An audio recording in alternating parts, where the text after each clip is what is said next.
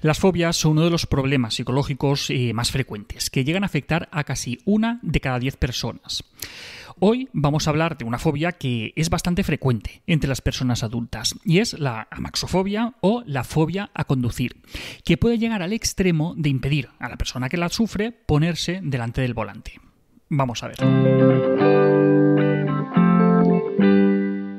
La maxofobia eh, puede desarrollarse por muchos factores. Hay personas que la desarrollan porque ha pasado mucho tiempo desde que se sacaron el carné y han perdido la, habilidad y, la confianza de cara, de cara a la conducción.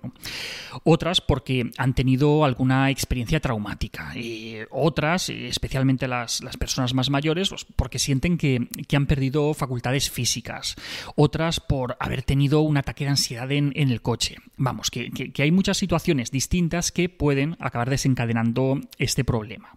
Casi uno de cada cuatro conductores tiene ansiedad al conducir. Ojo, que son muchos. Uno de cada cuatro.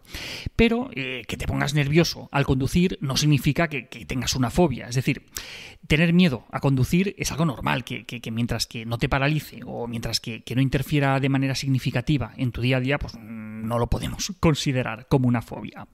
Según las estadísticas, eh, la maxofobia es más frecuente en mujeres que, en hombres, pero mm, puede que realmente no haya tanta diferencia.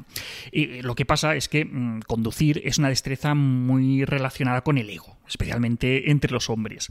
Y por eso pues, es algo que, se suele ocultar. Mm, digamos que se vive en silencio, como, como las hemorroides. Vamos, en plan, a ver, ¿cómo? O sea, yo me voy a poner nervioso al conducir. No, no, vamos, lo que pasa es que no me da la gana coger el coche y prefiero ir andando 20 kilómetros. Pues eso. De hecho, eh, nosotros en el centro tratamos a, muchos pacientes con, este problema y realmente no, vemos esas diferencias de, sexo tan marcadas que, arrojan las encuestas. Pero bueno, que una cosa es la ansiedad y, otra es tener fobia. De las personas que, tienen ansiedad al conducir, una parte de ellas sí que puede cumplir los criterios para, una fobia. Eh, tener un miedo muy intenso, mm, que afecta mucho al día a día y sobre todo evitar o huir de esas situaciones para poder encontrarse mejor. Quien tiene fobia a conducir, eh, tan solo con pensar que tiene que coger el coche, es, que ya es probable que, sienta como el nivel de ansiedad se, incrementa un montón, hasta, hasta el punto de pues, tener que buscar cualquier excusa para evitar exponerse a esa situación. Pero, claro, eh, esto no es algo que siempre se puede evitar, es decir, hay veces que tienes que coger el coche sí o sí, y por eso pues, estas personas eh, acaban ideando mil y un trucos o mil y una excusas para parchear el problema y poder salir adelante. Por ejemplo, pues evitan conducir solos, o evitan ciertas carreteras, o evitan ciertos horarios, o van directamente en transporte público o andando, si, si hace falta.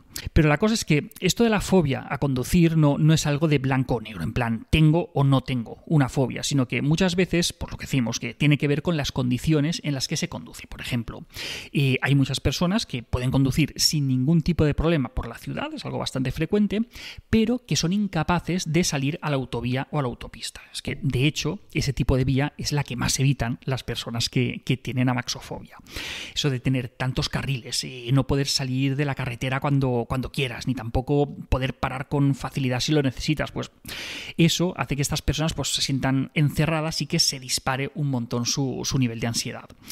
Por eso, pues, con tal de evitar ir por, por la autovía, que es, insisto, algo que se suele evitar mucho, pues acaban empleando el doble o el triple de tiempo por carreteras secundarias o por carreteras o por caminos extraños. Y, eso, al cabo de una semana, al cabo de un mes o al cabo de un año, puede suponer muchas, muchas horas. Otros factores que también influyen, pues la densidad del tráfico afecta mucho, eh, las condiciones climatológicas, la hora del día.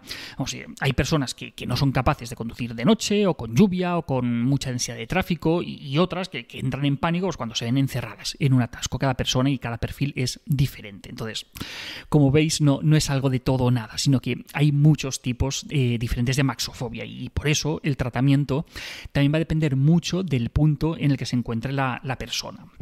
En nuestro centro hemos trabajado con pacientes muy distintos, desde el que entra en pánico solamente con sentarse al coche y coger el volante, hasta el que puede conducir perfectamente en la mayoría de situaciones y solo evita alguna en concreto. Por ejemplo, lo que decimos de la autovía o, la noche. Además de la evitación, eh, otra cosa que comparten los, los pacientes con, amaxofobia son los pensamientos anticipatorios. Eh, cuando se acerca el momento de, tener que enfrentarse a, la situación que les produce malestar, empiezan a tener pensamientos negativos del tipo, es, que, es que no voy a poder, eh, voy a tener un ataque de pánico, lo voy a pasar fatal, seguro que monto un numerito, voy a tener un accidente.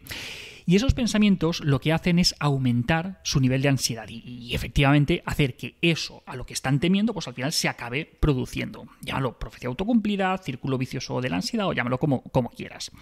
La cosa es que el tratamiento lo que busca, entre otras cosas, es romper ese círculo vicioso de los pensamientos anticipatorios. Y es que, pese a lo incapacitante que puede llegar a ser la maxofobia, el tratamiento suele ser bastante sencillo y tiene unos resultados muy buenos. Y al final, pues la persona eh, que la tiene pues mm, consigue llegar a conducir con, bastante normalidad sin experimentar esos niveles de, ansiedad tan, tan paralizantes. El primer paso del tratamiento es hacer una evaluación para descartar que eso que parece una fobia a conducir pues no sea parte de un trastorno psicológico pues mucho más amplio como por ejemplo eh, una agorafobia y esto pasa a veces, es decir, que te viene el paciente a la consulta porque tiene fobia a conducir pero empiezas a hacer la evaluación y te das cuenta que también evita los ascensores, los espacios públicos con mucha gente, el transporte público, hacer cola en el supermercado. Pues en ese caso el tema de conducir es solo una parte de un tema mucho más amplio y el tratamiento no puede limitarse solamente a la conducción. Entonces, una vez esto está claro, después de, la evaluación, pues se le explica al paciente qué es lo que le pasa y cómo se va a realizar el tratamiento. Se suele empezar habitualmente por un entrenamiento en técnicas de, relajación y de manejo de pensamientos negativos, entre otras cosas, que al final le, van a permitir enfrentarse a, la ansiedad.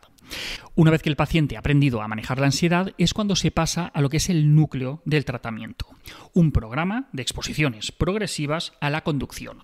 Pero ojo, calma, no entremos en pánico. Que esto no quiere decir lanzarse a la carretera, sin más, no. Primero empezamos con una exposición mediante realidad virtual. En el entorno de la consulta, con unas gafas de, de realidad virtual, recreamos diferentes escenas de conducción, en las que podemos modificar un montón de variables. La hora del día, el clima, la densidad del tráfico el tipo de vía. Y en este contexto, la persona va aplicando las técnicas que, ha aprendido previamente en la consulta. Y una vez que ha cogido la, confianza y la destreza gracias a la realidad virtual, entonces pasamos a las exposiciones en el mundo real. Inicialmente con el paciente acompañado y más tarde el, paciente solo. Hay veces que no es necesario que, vaya el paciente, el paciente acompañado. Hay veces en las que directamente pues, empezará a exponerse en situaciones reales el paciente solo. En todo caso, el ritmo de estas exposiciones, tanto en realidad virtual como, en situaciones reales, siempre lo marca el paciente y el objetivo es que no lo llegue a pasar mal en ningún momento y que pueda acabar cada una de las sesiones de exposición sin sentir ansiedad.